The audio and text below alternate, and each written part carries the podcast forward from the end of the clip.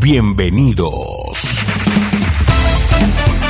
Bienvenidos a una emisión más de tu programa, Experiencias. Quedas en buenas manos del pastor Jeremías Álvarez.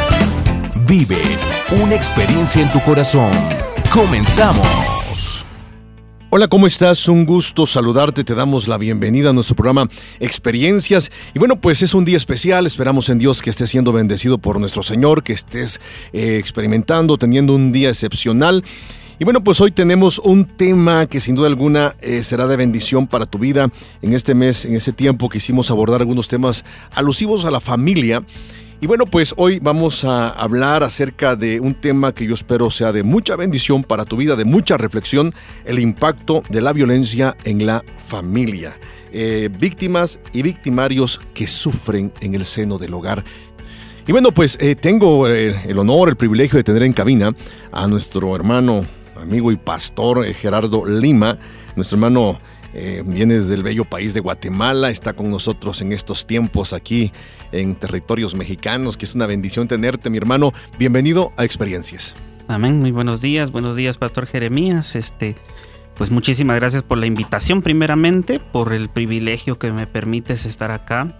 Eh, pues Dios nos concede la bendición de poder participar en una congregación acá en México y a razón de pues estamos acá.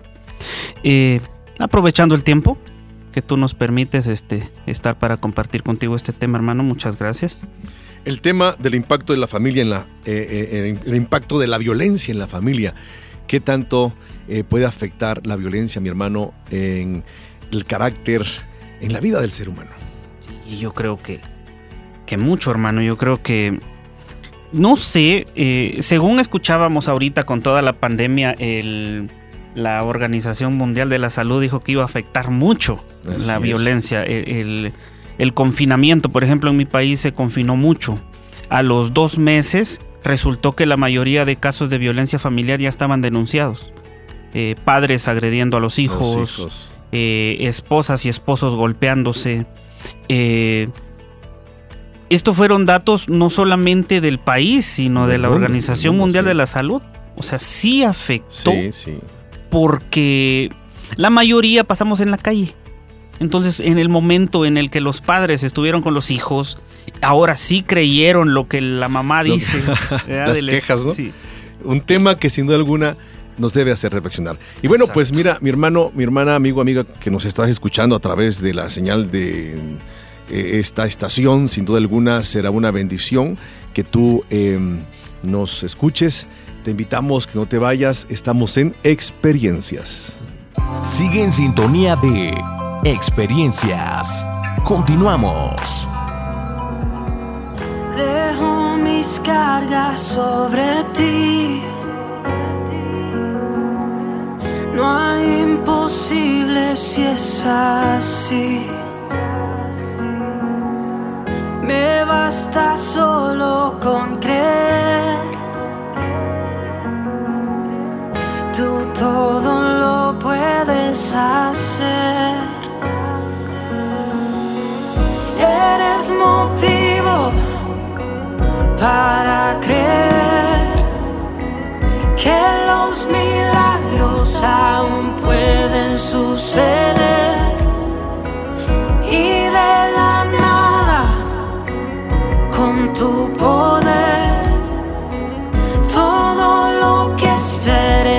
você.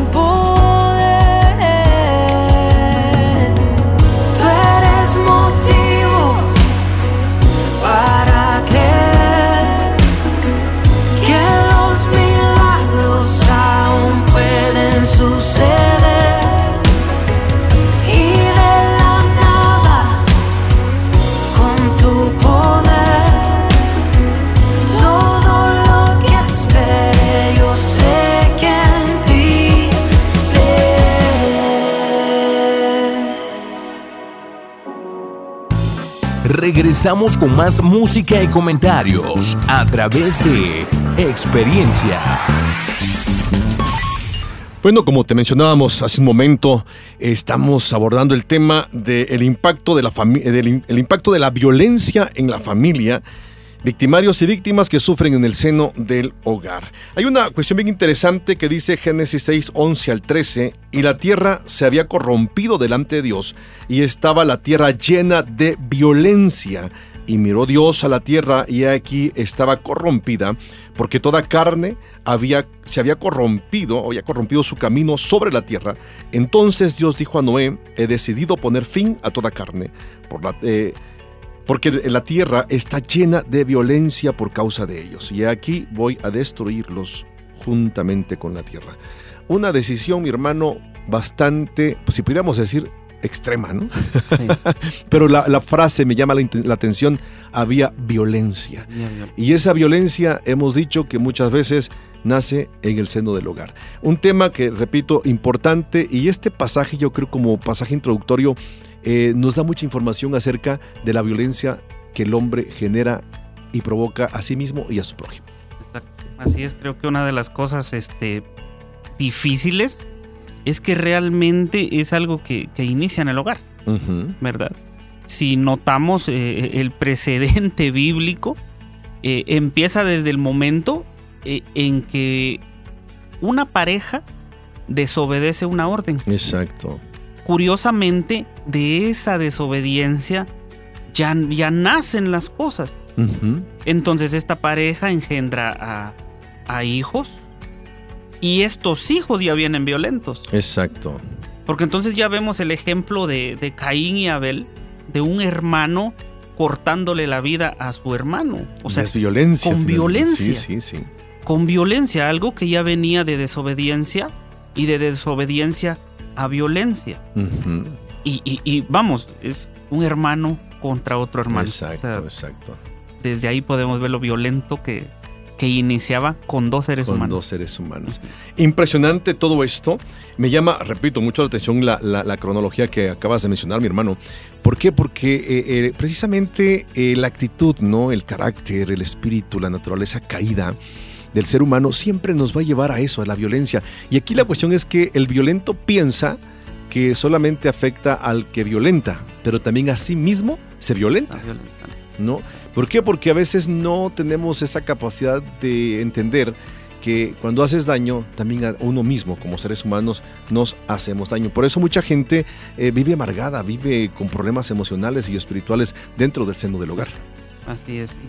Suele pasar que cuando ya ha sido violentado, si lo puedes decir de esta manera, uno atribuye nuestra violencia a, una especie de venganza, ¿no? O sea, yo soy así porque si no soy así, decimos nosotros en nuestro país, me pasan por encima. Exacto. Entonces, nuestra reacción es violenta a la violencia, ¿verdad? O sea, culturalmente a eso estamos eh, acreditados. Un ejemplo, mi papá tenía este dicho si, si el que te va a pegar es más grande, agarra una piedra, agarra un palo, agarra lo que esté a tu mano, pero no te dejes. Y de hecho, cuando nosotros enviamos a nuestro hijo, yo tengo hijos varones, lo primero que le decimos es, mira, si alguien te quiere molestar, defiéndete. Pega primero, ¿no? Sí. Entonces, ya es parte de nuestra cultura enseñar violencia. Exacto. No nos damos cuenta que realmente vamos a arrastrar un grave problema a largo plazo. Exacto. Grave problema. A mí, me, que mencionabas eso, me, llama mucho la atención porque hace algunos años había una, un amigo, ¿no? Que tenía, eh, él, eh, bueno, ya está en la presencia del Señor, ¿no? Pero, pero me, me, me dijo un día, venía enojado, ¿no? Se bajó de su camioneta enojado, ¿no? Así, pero respirando amenazas todavía, pues, ¿no? Así, o, eh, mm, mal, pues, ¿no? Y digo, pregunté, ¿qué onda? ¿Qué tienes, brother? No, pastor, este, y me queda viendo. No me explicó por qué venía enojado en ese momento, pero me dice, Algún día cuando ande en su carro, alguien lo insulte y se baja, bájese, porque ese le va a pegar. Si no se baja usted, de todas maneras le va a pegar. Dice, bájese y pegue primero. Pegue primero, dice, porque el que pega primero, dice, pega dos veces. No, o sea, fíjate las, eh, las formas, ¿no? De cómo este, a veces nos, nos, acomodamos y hasta llegamos a aconsejar, ¿no? Sobre la violencia. Lamentablemente estamos viviendo, vivimos en una sociedad que es así. O sea, el que, el que va a pelear se tiene que pegar primero, pues, a final de cuentas, ¿no? Pero estamos hablando de, lo que genera violencia, ¿no? Eh, la Biblia dice que el hombre empezó a acumular maldad en su carácter, en su naturaleza, en su conducta y se hizo violento. Miqueas, Miqueas 2, 1, 2, por ahí hay algo bien interesante que dice Miqueas, no sé si nos lo puedes compartir, mi hermano. Dice, hay de los que planean la iniquidad, los que traman el mal en sus camas. Al clarear la mañana, lo ejecutan, porque está en el poder de sus manos. Codician campos y se apoderan de ellos. Casas y las toman. Roban al dueño y a su casa, al hombre y a su heredad. Wow. Y ese es un ay así de dolor, pues hay de aquellos que, que, están este, eh, planeando iniquidad, ¿no? Planeando cómo hacerle mal a las personas. Lamentablemente vivimos en un, en un mundo, porque no solamente en un territorio, es en el mundo, ¿no? La, la, violencia, etcétera, etcétera. Y nadie es violento porque un día se paró y dijo, voy a violentar, no, ya lo maquinó, ya lo pensó, ya lo planificó. Ahora, hay algunos principios, algunas cuestiones que son muy dignas e importantes, ¿no? De, mencionar eh, la violencia en la familia, ¿no? Entendamos primero que ah, eh, el agresor tiene algunas cuestiones bien interesantes al respecto con cuestiones de carácter y conducta, mi hermano. Exacto, así es. Este, pues es una, una de las cosas, ¿no? La mayoría de estudios enseñan que, pues, es una serie, dice, de consecuencias que aparecen a la persona que ejerce la violencia. O sea, se está dañando, como tú decías al inicio, a sí mismo como persona. Yo creo que una persona que se levanta temprano pensando en mal, yo vengo de un mundo así, en el que uno ya está analizando, eh, vive mi Señor que así es, a quién le va a disparar uno y a qué hora. Imagínate. Entonces, yo vi a mi propia familia, primos, hermanos, que pues lamentablemente ahorita ya, ya fallecieron, eh, violentamente, por supuesto. Pensando temprano, bueno, me levanto a las 5 de la mañana porque a las 6 pasa el bus en tal lugar y a esa hora va tal persona en ese bus. O sea, sí lo maquinaron desde un día antes. Sí. lo pensábamos desde dos días, tres días atrás. Entonces, curiosamente, esto va a causar una, un, precedente, si se puede decir. Uno de ellos es la, incapacidad de disfrutar una relación. O sea, una persona violenta que viene de una familia violenta, si se puede decir de esa manera, definitivamente cuando intente tener una relación decente, si se puede decir de esta manera, no lo va a tener. Por ejemplo, un, pandillero en Centroamérica, que es de lo más violentito que hay por el momento, no tiene una esposa, tiene varias. Pero la primera que tuvo la tiene de manera violenta. Cuando intenta tener una fuera de la violencia, no son tan, ¿cómo se dice esto? O sea, se apropian, se adueñan como señores, que la persona más noble es la que termina sufriendo más violencia. Sí, mi ¿Por qué? Porque la primera no, esa se defiende con todo, pues es igual, ¿verdad? Sí, sí. O sea, no tienen la capacidad. No tienen, no tenemos la capacidad.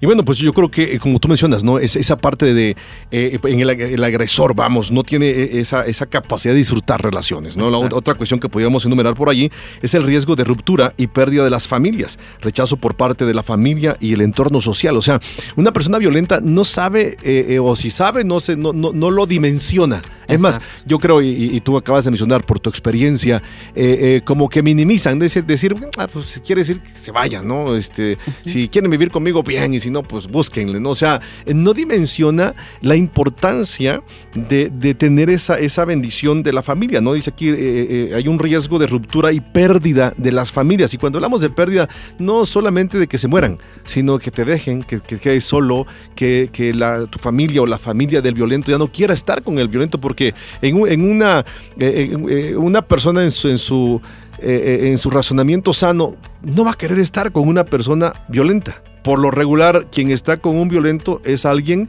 de dos, dos características. Una, que es violento o alguien que está tan deseoso, necesitado de amor, que acepta la violencia.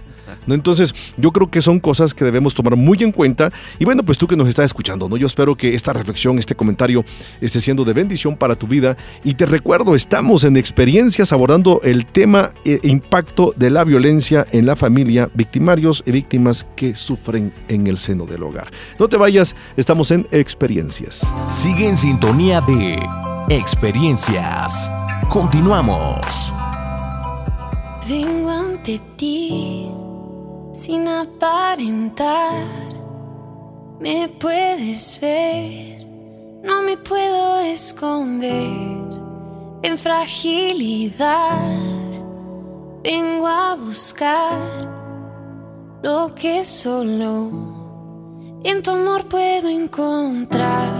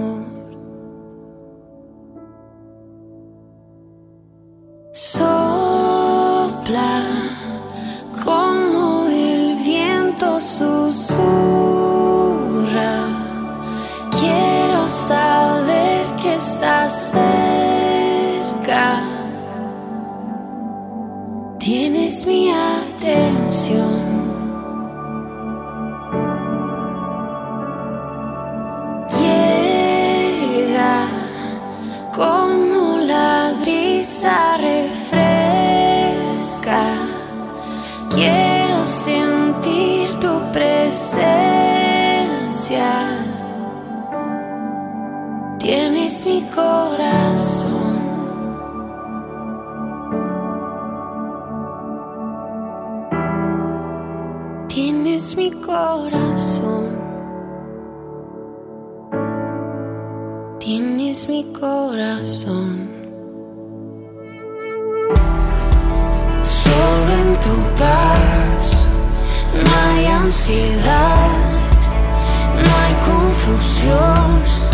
Mi alma puede descansar. Todo en mí depende de ti.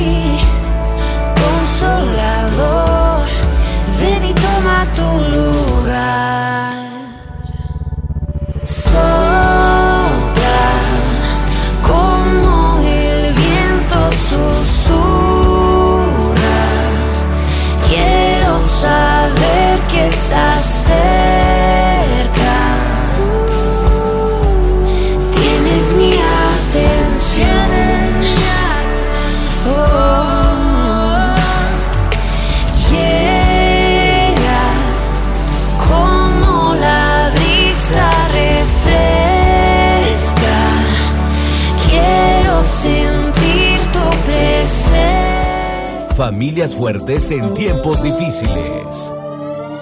Hola, ¿cómo estás? Un gusto saludarte. La palabra de nuestro Dios dice en Génesis capítulo 1 versículos 26. Entonces dijo Dios, hagamos al hombre a nuestra imagen conforme a nuestra semejanza. De la serie Familias fuertes en tiempos difíciles. En sus planes somos especiales. Un problema que tiene la humanidad es que no ha encontrado el balance y perspectiva perfecta sobre su existencia. Muchas veces tenemos una autoestima muy baja y lastimada y en otras una estima que está por encima de lo que es nor- normal y raya en la soberbia. Pablo dice en Romanos 12, por la gracia que se me ha dado, les digo a todos ustedes, nadie tenga un concepto de sí más alto que el que debe tener, sino más bien piense de sí mismo con moderación, según la medida de la fe que Dios le haya dado. El problema de tener una imagen afectada es el resultado del pecado, de todo el mal que nos hemos autogenerado y eso ha denigrado nuestra imagen. Por eso es necesario que nos volvamos al diseño original con que Dios nos creó. Debemos entender que no somos copia de nada ni de nadie, somos más bien un- reflejo de su imagen, no en grandeza como Él, pero sí con atributos bien definidos en lo que somos. Por eso tenemos esa capacidad de emprender, de crecer, de creer, de hacer cosas extraordinarias. Por otro lado, también tenemos la capacidad de amar, de proteger, etc. No fuimos planeados ni creados para ser comunes. Fuimos creados a su imagen y eso nos hace ser especiales. Por eso es muy importante poder tomar en cuenta que cuando el Señor, nuestro Dios, dijo hagamos al hombre a nuestra imagen y semejanza, no estaba pensando en un ser común, sino en un ser extraordinario, en alguien que tuviera capacidades inigualables, capacidades para hacer cosas gloriosas porque tenemos ese ADN del Todopoderoso, tenemos esa imagen de nuestro Dios, esa imagen que fue dañada por el pecado en el huerto del Edén, pero también esa imagen que vino a ser restaurada por nuestro Señor Jesucristo, nuestro Salvador. Cuando el Señor estaba muriendo en la cruz, estaba restaurando esa imagen perdida del hombre allá en el huerto. En ese día, en ese momento, cuando el Señor exclamó su último aliento de vida en la cruz del Calvario, allí el Señor estaba devolviéndonos esa imagen, esa imagen con la cual creó al hombre desde el principio. Y lo que nos hace fuerte en tiempos difíciles es que creamos que en los planes del Señor fuimos creados de manera especial. Hoy te dejo eso en tu mente y en tu corazón y deseo que el Señor te bendiga. Bendiciones. Familias fuertes en tiempos difíciles. Espíritu ven. Espíritu ven a este lugar. Espíritu ven. Espíritu ven Espíritu ven.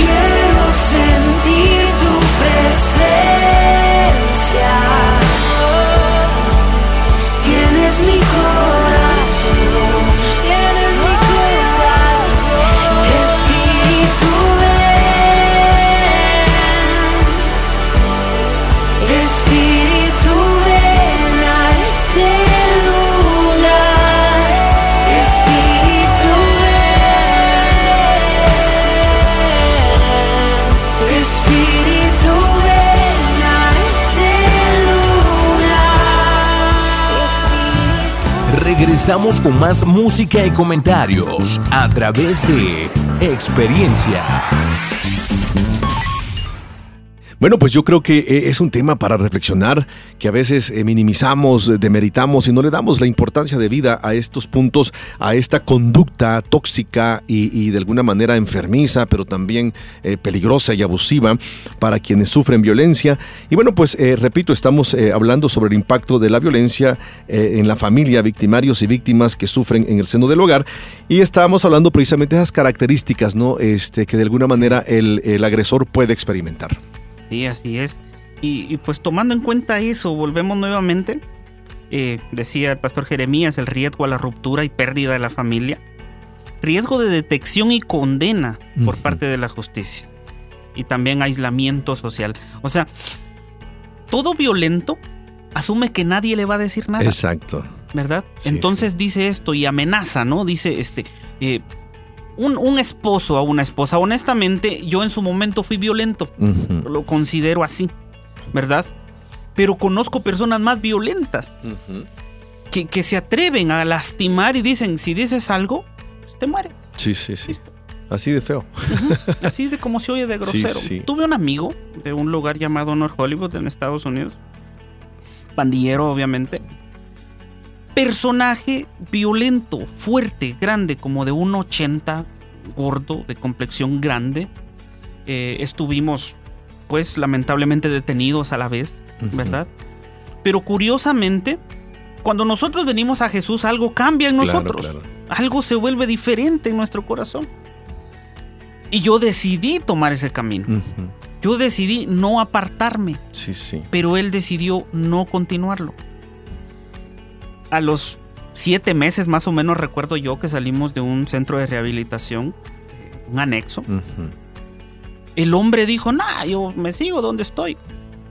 La mujer, muy buena, de esas mujeres de Dios que quién sabe Sí, de sí, dónde sí. salen, pero le tocó algo tan violento, porque este hombre tenía un puño como de dos kilos, hermano. Sí, sí, pegaba fuerte. Un golpe de él era duro, ajá. Y la lastimaba. Sí, sí. Yo le preguntaba, oye, pero ¿qué haces ahí? Date un espacio. Y ella decía esto, él no me va a dejar espacio. Y fue muy cierto. A los 6, 7 meses el hombre estaba preso, pero yo tenía en mi corazón ayudarle porque era mi amigo. Sí, sí. Era mi amigo. Curiosamente, cuando yo lo voy a ver, lo primero que él dice es, no, que la policía, que lo-". La policía es la autoridad. Ujú. O sea, por regla es la claro, ley. claro, claro. Pero él, según su cabeza, estaba sobre la autoridad. Sí, sí. Entonces, el hombre violento, hermano, no solo va a perder su familia, lo van a detectar y lo van a acusar. Ujú. Cualquier ser humano violento que no crea que va a sobrepasar las autoridades. Exacto. ¿Y qué pasó, hermano? Pasaron como dos meses en los que no lo pudimos ver. Porque una persona violenta hay cárceles preparadas Claro, para claro. ellos. Lo aíslan, ¿no? Lo aíslan. Ahora, el aislamiento social no se trata de que te encierren en una cárcel. Se trata de que tú no te quieres llevar con la gente. Y la gente ya no te quiere hablar. Pasaba con él. Nosotros lo vivimos mucho y yo, yo me admiraba. Eh, curiosamente, yo no sé por qué le ayudé tanto. Le digo le ayudé porque pues lamentablemente falleció el año pasado. De manera violenta, obviamente. Wow. Eh, pero él se aislaba. Él se quedaba solo en una esquina. Pasaban 6, 7 días y llegaba a buscarme a mi casa y decía, oye, déjame dormir, no he dormido. ¿Y saben qué hacía? Pues volverle a ayudar, Volver, era mi sí, amigo, sí. lo repito, era mi amigo. Eh, pero sí pasa esto, sentimiento de frustración, fracaso, resentimientos, baja autoestima, dificultad para pedir ayuda psicológica. O sea, son cosas que sí se acumulan en el corazón. Claro, claro. Ahora, si hablamos de manera psicológica, como lo decía el pastor, es, es esa parte eh, consciente del ser humano, Exacto. el psique, el área en donde se reflejan los sentimientos y las emociones del hombre. Así es. Todo eso, por medio de vivir de una manera violenta, o una vida, o una actitud violenta, se terminan viendo afectados en su Sí, totalidad, sí, hermano. sí, claro que sí. Yo creo que todo esto, digo, nos debe ayudar eh, eh, a reflexionar a todos, ¿no? Porque todos tenemos un gramo de violencia, ¿no? Sí, definitivamente. Eh, todos tenemos un grado de, de violencia y tarde o temprano eh, eh, podemos eh, llegar a afectar nuestra relación interpersonal. Por eso estamos hablando de la familia. O sea, esto lo aterrizamos. O sea, estas acciones, esas emociones, decisiones y pensamientos muy personales, siempre las aterrizamos, como acabas de mencionar, en la familia. ¿no? Este, la esposa muchas veces está frustrada, los hijos no quieren nada con los papás. Yo siempre he dicho, ¿no? Cuando somos violentos, digo somos porque te digo, todos tenemos Sí, un gramo así de violencia, a veces inaceptable, irracional hasta cierto punto, y donde a veces no dimensionamos y no nos, percatamos, no nos damos cuenta, ¿no? De que está- estamos mal. Tu amigo decía, estoy encima de los, los policías, ¿no? ¿Qué los policías qué se creen? Bueno, a veces nosotros, eh, eh, eh, a veces nuestros hijos pudieran preguntar, ¿no? Pero ¿por qué tengo que hacer eso? ¿Y qué respondemos? Porque soy tu padre, porque yo te lo dije, porque yo lo hablé y cállate, ¿no? Y yo creo que no es la forma. No, tal vez alguien diga, pero yo nunca he estado en una pandilla, yo nunca he tomado un arma, yo, pero ¿qué tal su voz? ¿Qué tal su carácter? ¿Qué tal su manera de proceder? Y de esta manera yo creo que es, bueno, no están lo que mencionabas, ¿no? Eh, eh, disfrutando su relación eh, matrimonial, familiar, este, están en riesgos de rupturas familiares, ¿no? ¿Cuántas familias, digo aquí en México, en, en Centroamérica, etcétera, etcétera? ¿Cuántos matrimonios, cuántas familias están siendo disfuncionales y lo peor, se separaron por la violencia intrafamiliar, porque Exacto. hubieron esposos, porque hubieron esposas también, porque sí las hay. Sí, sí, No, si hay esposas violentas que, que- que pasan por encima de las emociones y de la personalidad del hombre también. Yo conozco mucha gente así, que y yo eh, eh, eh, en el área que me desarrollo como, como consejero, eh, a mí me, me impresiona, me impresiona yo, ver llorar a una mujer siempre, o sea, me, me quiebra el corazón así, ¿no? Qué bárbaro. Pero ver llorar a un hombre cuando está recibiendo violencia, cuando es abusado, en serio, tú, tú quedas así, digo, no, no lo puedo creer, pues, ¿no? O sea, que, que, que exista eh, una- un grupo de personas, un número muy grande de personas sufriendo, pero las hay. Las hay. ¿Por qué? Porque esas características que acabas de mencionar es una realidad. Por eso yo creo que, digo, quien es, quien es violento debería tomar en cuenta, ¿no? Que eh, tienen incapacidad para disfrutar su matrimonio, su familia. Hay un riesgo de ruptura, riesgo que lo puedan detener, ¿no? De detectar su violencia y condenarlo, detenerlo, aislarlo, etcétera. Pero esa es una consecuencia también, como decías, ¿no? De baja autoestima, ¿no? Mucha gente que es violenta eh, es- es- tiene una autoestima muy baja, muy lastimada. ¿no? Y por eso mucha gente es violenta. ¿Por qué? Porque se anteponen con su carácter, con un arma, golpeando a gente, diciendo aquí soy importante, véanme, ¿no? Volteenme a ver. ¿no? Y, y son los que salen luego en las, en las primeras notas de periódicos y noticias. Pero Exacto. yo siempre digo, detrás de ese violento, detrás de ese asesino, detrás de esa persona que, que está provocando mal a la sociedad y a las familias, hay una historia. Y yo creo que a veces es una historia triste. Exacto. Y eso es lo, eso es lo, lo- lo impresionante. Porque mire, realmente yo creo que una, una de las cosas más difíciles es poder compartir experiencias. Como lo dice tu programa. Eh, puesto que parece poco, hermano. Parece poco. Nosotros, yo en lo personal vengo de un lugar violento desde familia. O sea, yo vi a mi papá literalmente botándole sus dientes a su mamá, literal. Sí, sí. Vive mi señor, que así fue. Eh, A su mamá, a mi mamá. a tu mamá, a Él su esposa. golpeando a mi mamá. Eh, un hombre de pues unos 70 de pronto, con un peso grande y mi mamá de unos 50. Ujú. Entonces, ves su puño destrozarle la cara Sí, sí, sí. y, el, y nosotros de pequeños decir, madre, pero ¿por qué no nos vamos? Y que digan, no, porque a donde me vaya me va a buscar. Sí, Imagínate. Porque volvemos a ese, esa sensación de propiedad que nosotros como varones, no sé si, si sea a nivel mundial, pero por lo Sí, menos sí. Latinoamérica enseña de que el hombre es hombre y en la casa se hace lo que el hombre dice, Exacto. ¿verdad? Entonces, esa, esa sensación de propiedad que el hombre violento tiene, yo lo pude notar mirando unas fotos de mis papás de, de niño, mi papá, por ejemplo, de niño, sentado desde los nueve años con mi abuelo, tomando. Eran albañiles Sí, sí. y lo que se le enseñaba en aquel entonces, por lo menos allá, no sé si todo Centroamérica, pero en el país donde yo estaba así, que el papá bebe con el hijo. O sea, es así. Sí, sí, sí. El papá le enseña al hijo. Que no le enseñe otro, que le enseñe. Exacto. El papá Tremendo, lleva a la prostituta al hijo. Wow. Y el hijo le tiene que enseñar eso a su hijo nuevamente. O sea, es, es- es como, como una tradición, Sí, si se puede sí, llamar así. Y hasta cierto punto, desde la perspectiva bíblica, una maldición generacional, ¿no? Desde la perspectiva psicológica sería un patrón de conducta que se repite una y otra y otra vez, ¿no? Y genera violencia a final de cuentas. Entonces yo creo que, que todo esto eh, eh, es para reflexionar, ¿no? Este, eh, gracias hermano por, por la experiencia que compartes en este programa eh, sobre este tema. ¿Por qué razón? Porque miren, yo creo que debemos tomar en cuenta, ¿no? Cómo, cómo el, el- el violento, eh, la persona agresiva, el agresor eh, puede afectar a otras vidas, pero eh, también debe tomar en cuenta esos puntos que ya mencionamos claramente. Y bueno, pues yo creo que hay otros factores de riesgo y, vulnerabilidad también, ¿no? Este, para, para las personas, para quien es víctima, para quien está recibiendo esa violencia, etcétera, etcétera, que yo creo que es bueno enumerarlos, que es bueno mencionarlos.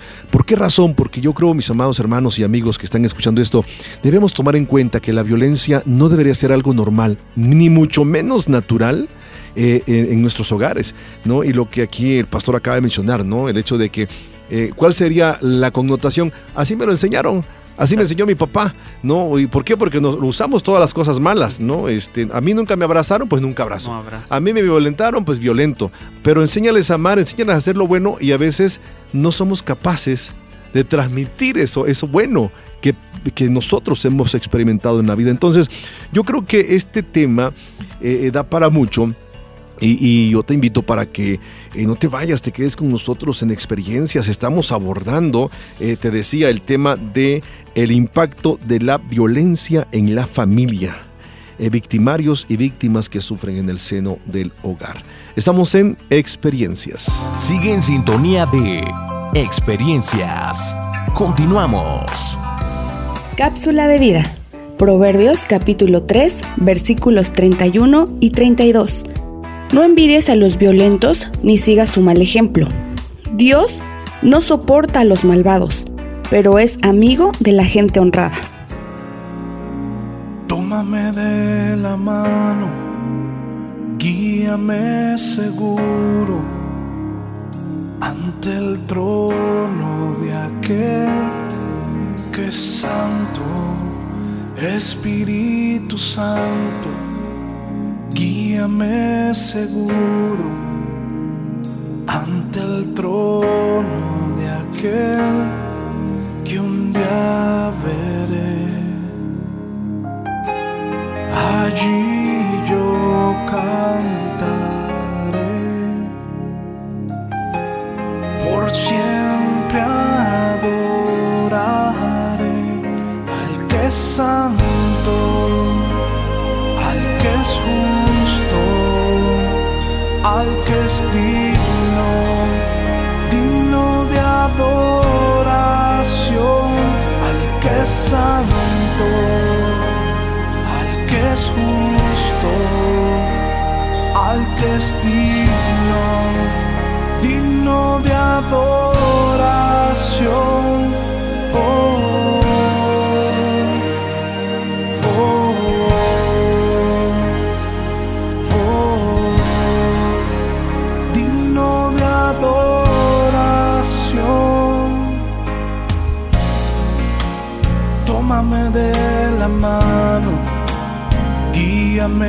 seguro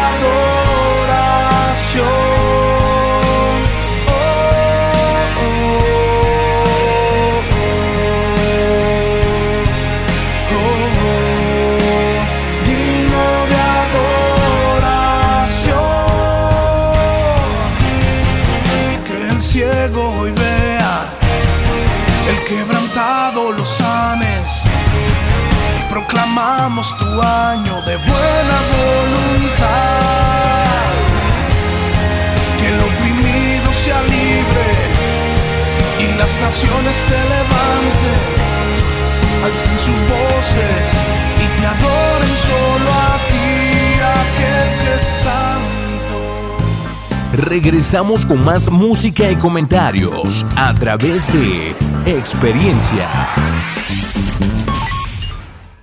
Bueno, pues eh, regresamos con nuestro programa Experiencias. Y yo creo, vuelvo a repetir, que es un tema eh, que nos debe hacer reflexionar muchísimo en muchos aspectos, por muchas razones. Y yo decía hace un momento, todos tenemos una dosis, un grado de, un nivel de violencia.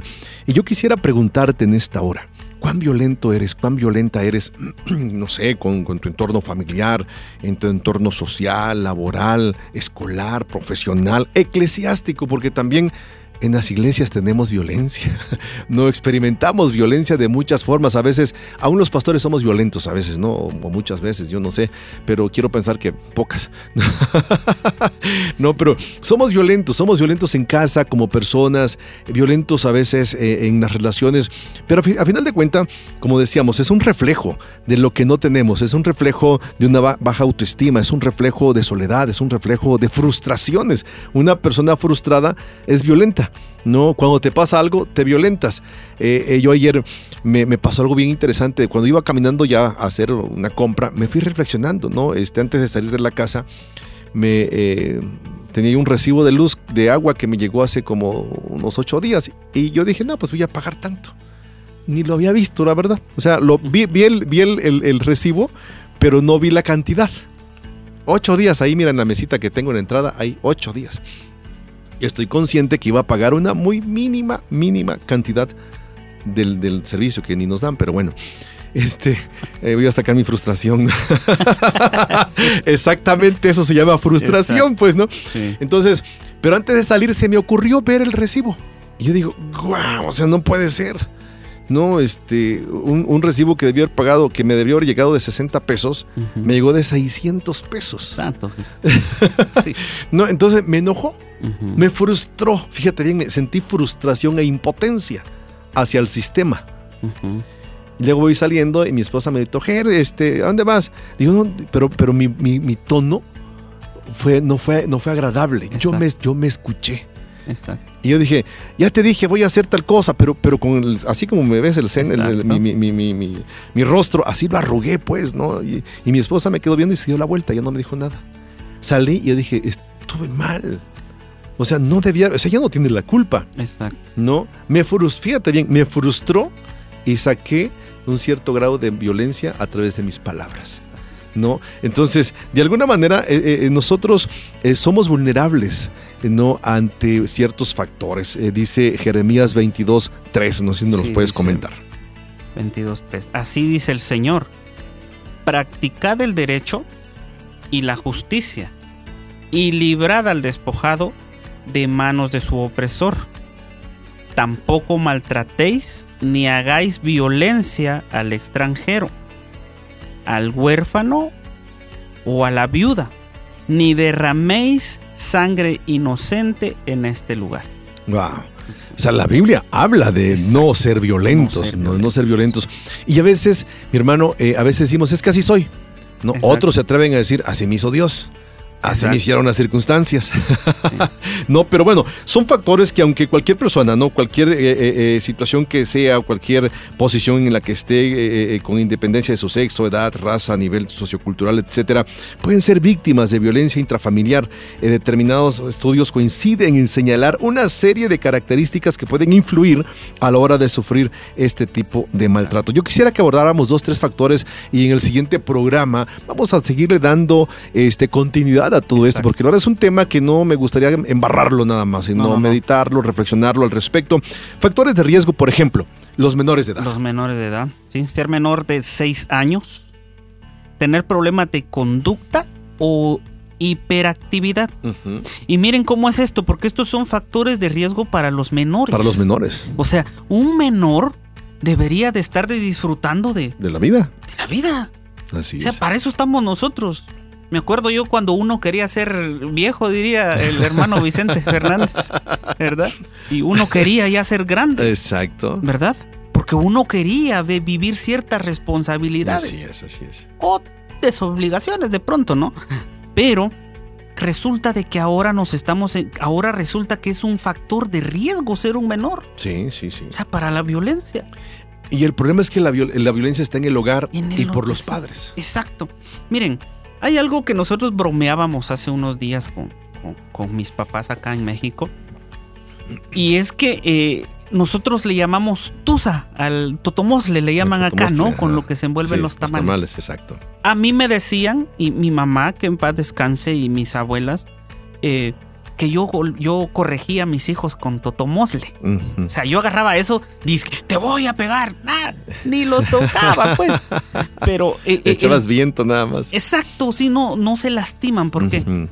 No porque yo no haya sido violento, yo creo que fui uno de los seres humanos que le tocó pagar condenas por causa de. ¿sí? Pero tengo la percepción de parte de Dios que mi obligación es que ellos no se sientan en riesgo en su casa, Claro, claro. según mi percepción, no sé la percepción de los demás. Pero ser menor de 6 años ahora es un riesgo, es alto riesgo para un menor de edad.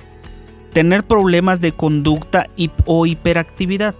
Miren, Niños inquietos, ¿no? niños inquietos, uno Sí, sí. cómo corrige a un niño inquieto. Ahora hay ayuda para eso. Sí, sí. O sea, nuestra ignorancia nos hace ser muchas veces violentos con un niño pequeño. Exacto. Ah, el papá se siente estresado y lastima al hijo. Así es. ¿Cómo por qué? O Si frustrado, ¿no? Sí, exacto. Muchas veces la reacción de un hijo es la llamativa de atención a decirme, papá, yo aquí estoy.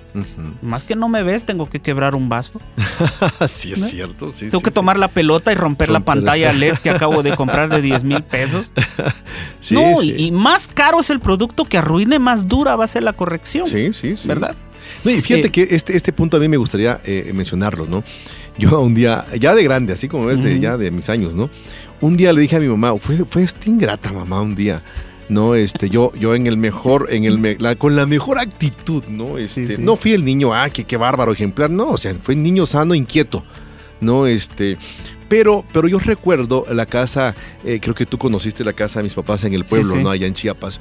Y, y está cerca relativamente el río, ¿no? En esa época, ahorita ya se seca muy feo, antes siempre tenía un poco de agua, pero tenía agua, ¿no? Pero, pero era la costumbre de la gente, no me acuerdo, creo un tiempo no hubo agua potable, me imagino, que la gente llegaba a lavar al río, a bañarse al río, y bueno, la, la- la vida de pueblo, pues, vida de pueblo 100%, ¿no? Yo recuerdo que mi madre este, llevó los trastos a, a- a lavar al río. Y ya cuando terminó de lavar sus trastes, sus tazas, sus, sus- sus- sus platos, ¿no? De, de porcelana, de vidrio, como le llamamos nosotros, etcétera, de cristal. Este, yo le dije a mi mamá, yo lo llevo. Y mi mamá, no, mi hijo, yo lo llevo. No, yo lo llevo. Bueno, o sea, yo quería demostrarle a mi mamá que, que yo podía, uno, dos, eh, y yo no quería que ella cargara, ¿no? Y yo me esforcé a llevar así como una, una, una tina de plástico llena de, de- de- de los platos y las tazas y los, Sí. todos los, los vasos. Y llegué, aguanté, ¿no? ¿Qué te gustan? 100 metros cargando eso, ¿no? Así cargando, ¿no? ¿Qué tan chiquito era yo que... yo no sé, yo creo que tenía unos 7 años, yo creo. No sé, X, 8 años, no sé, me acuerdo. Pero la mesa tal vez era- o era muy alta o yo muy enano, pues no, una de dos cosas. No, pero hace cuenta que llego y con mi hombro empujo la, la, la, la, eh, la tina de, de, de, de trastes que llevaba, pero según yo lo había puesto sobre la mesa, pero no llegué, no alcancé y se pasó de largo. Y se rompieron todos los platos, todos los vasos, todas las tazas. Y lo que tú dices, si, si el, el- el desastre que hacías era mayor, la tunda era mayor. Entonces yo me puse a chillar, así a llorar, a llorar, ¿no? Porque venía, iba a venir mi mamá y me iba a pegar una chancliza, pues, ¿no? Sí, sí, seguro. Y sí me la dio. sí me la dio. ¿No? Después ya de grande dije mi mamá, oiga, pues estuvo mal, ¿no? Porque yo no quería romper los trastes, o sea, no, yo quería ayudar. Pero yo un niño. A veces como padres, tú dijiste algo, queremos llamar la atención. No, por, siempre va a ser para bien. No para demostrar que puedo, para demostrar que, que- que puedes confiar en mí, para que te sientas orgulloso de mí. O simplemente para decir, hey, aquí, estoy. estoy. No, Exacto. me llama mucho la atención eso. Y, y es increíble, yo creo que es algo que no debería estar pasando y se vuelve violencia. En el tema en el que estamos viendo, se vuelve violencia el no reconocerle esos pequeños triunfos al Sí, hijo. sí, sí, sí. Yo tengo mis hijos ahorita a- acá en México conmigo, pero el mayorcito, desde que servimos al Señor, ha estado conmigo, desde que estamos eh, eh, en la congregación.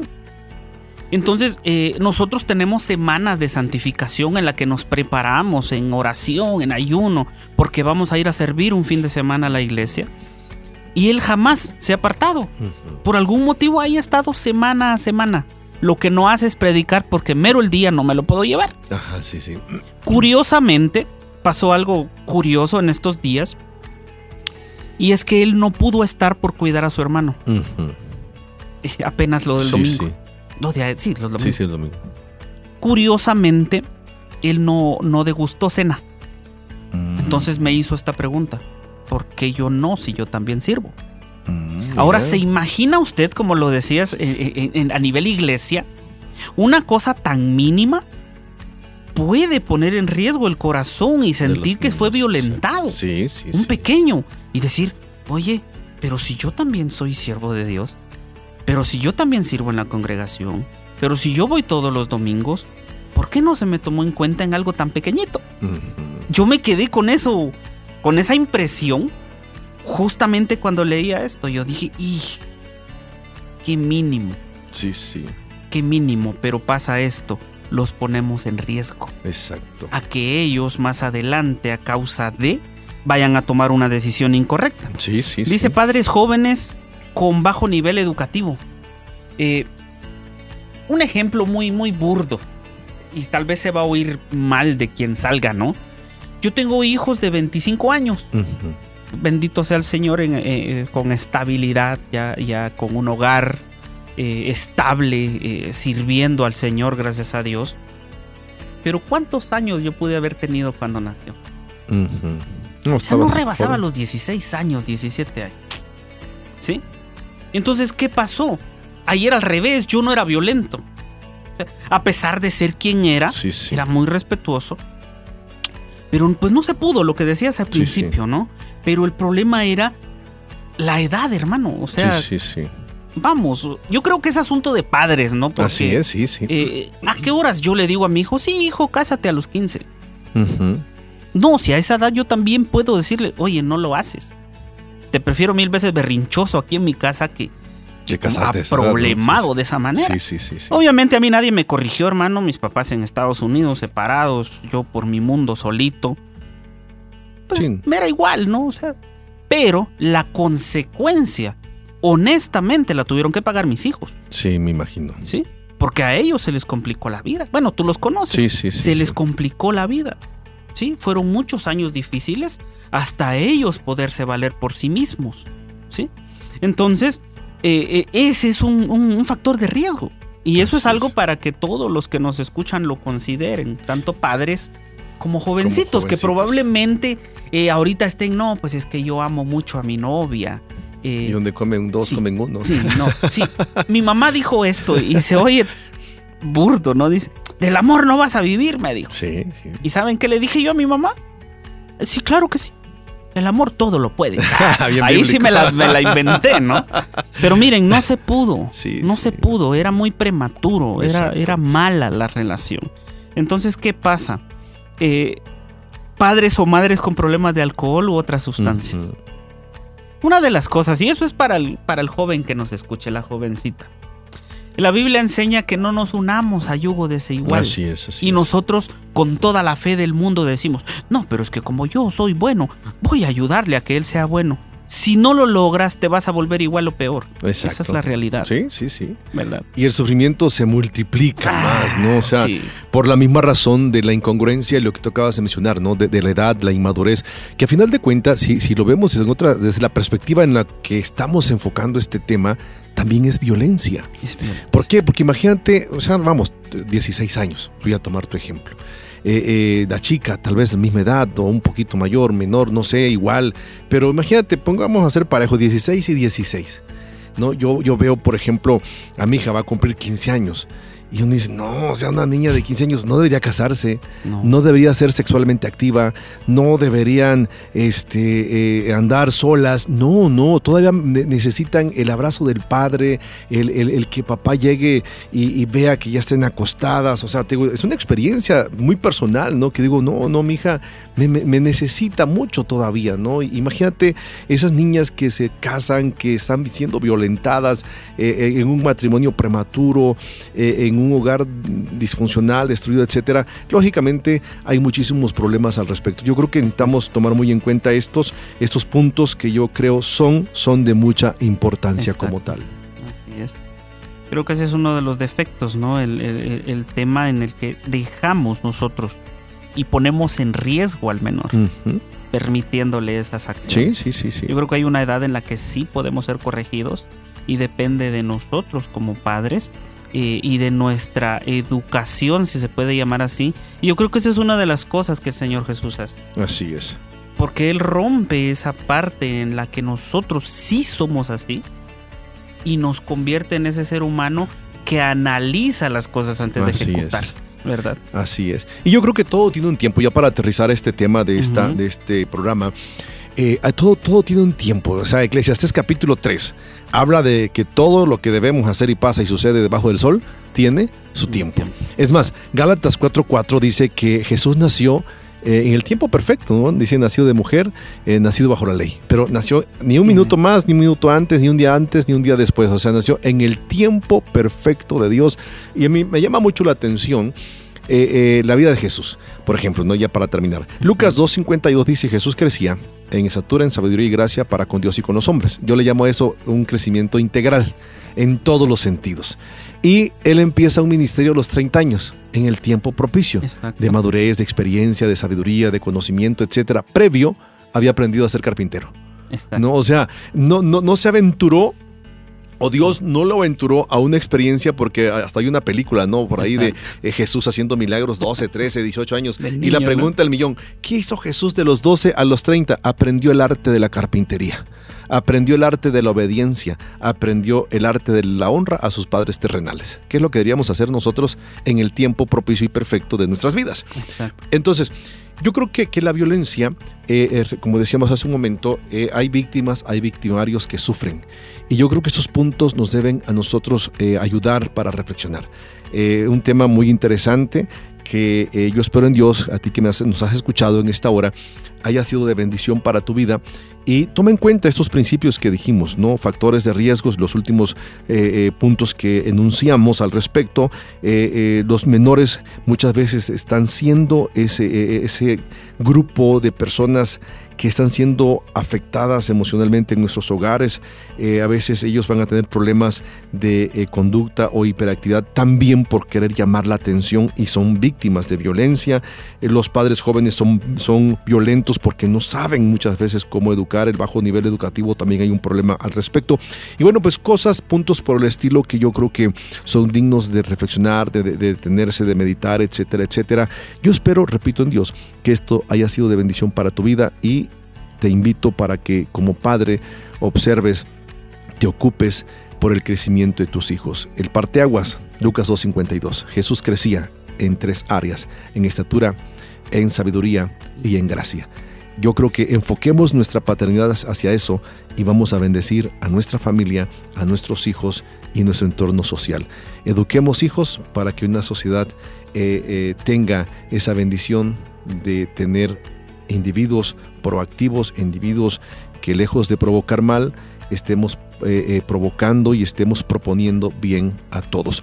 Un tema, mi, hermano, mi amado hermano, eh, interesante. Espero en Dios que mi hermano Gerardo te haya sentido bien con nosotros. Una última palabra que quieras decirle a nuestros radios escuchas. Sí, sí, sí, yo creo que, pues, creo que lo último, lo, lo- lo primordial en esto, ¿no? En factores de, de riesgo. Yo creo que como padres, la Biblia a nosotros como varones nos pone como cabeza del hogar, Así es. ¿verdad? Que así como Cristo es cabeza de la iglesia, así el hombre es el la cabeza de la mujer, dice la Biblia. No es imponencia, e- es parte del que pone el ejemplo. Así es. Yo vengo eh, eh, a este país ahora con una misión de parte de Dios y no es precisamente de dar órdenes, sino de poner el ejemplo de servicio. Entonces, el padre no puede corregir al hijo sin antes enseñarle cómo se hacen las cosas. Exacto. No puede caer en el error de decirle a la esposa, tienes que ser así, cuando él no lo es. Exacto. No puede decirle, ámame, cuando él lo que está esperando que le amen. Un ejemplo muy rápido. Yo amo a mi esposa y dejé de, hacer, de, de- de esperar a que ella me corresponda. Mi deber como ser humano es amar como Jesús me amó a mí. Así es. ¿sí? Entonces, como yo entiendo que Jesús me ama a mí, yo voy a evitar la violencia en mi hogar y lo voy a hacer menos riesgoso.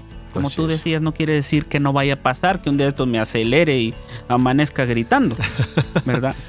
Pero sí voy a evitar Sí, los sí. factores de riesgo, Así es. ¿verdad? Y yo creo que muchísimas gracias primeramente por la invitación. Espero que sea de bendición para todos los que nos escuchen. Pero sí, creo que del ser humano depende ser violento y dejarse violentar o tener un límite a la violencia y dejar que esa violencia termine. Así es. Y bueno, pues gracias. Yo espero en Dios que este, este tema, eh, a ti que nos has escuchado, haya sido de reflexión, de bendición y de ayuda para tu vida y en tus relaciones interpersonales. Y bueno, pues eh, queda pendiente la segunda parte de este tema, mi hermano. Este, mi hermano Gerardo, espero que aceptes la invitación para estar con, nosotros en experiencias una vez más. Y a ti que nos has escuchado, te doy las gracias, deseo de todo corazón que el Señor te bendiga y recuerda que lo mejor siempre es estar en familia. Bendiciones. Síguenos a través de nuestras redes sociales, facebook.com diagonal experiencias online y a través de nuestro correo experiencias y mándanos tus WhatsApp al 951 392 1349.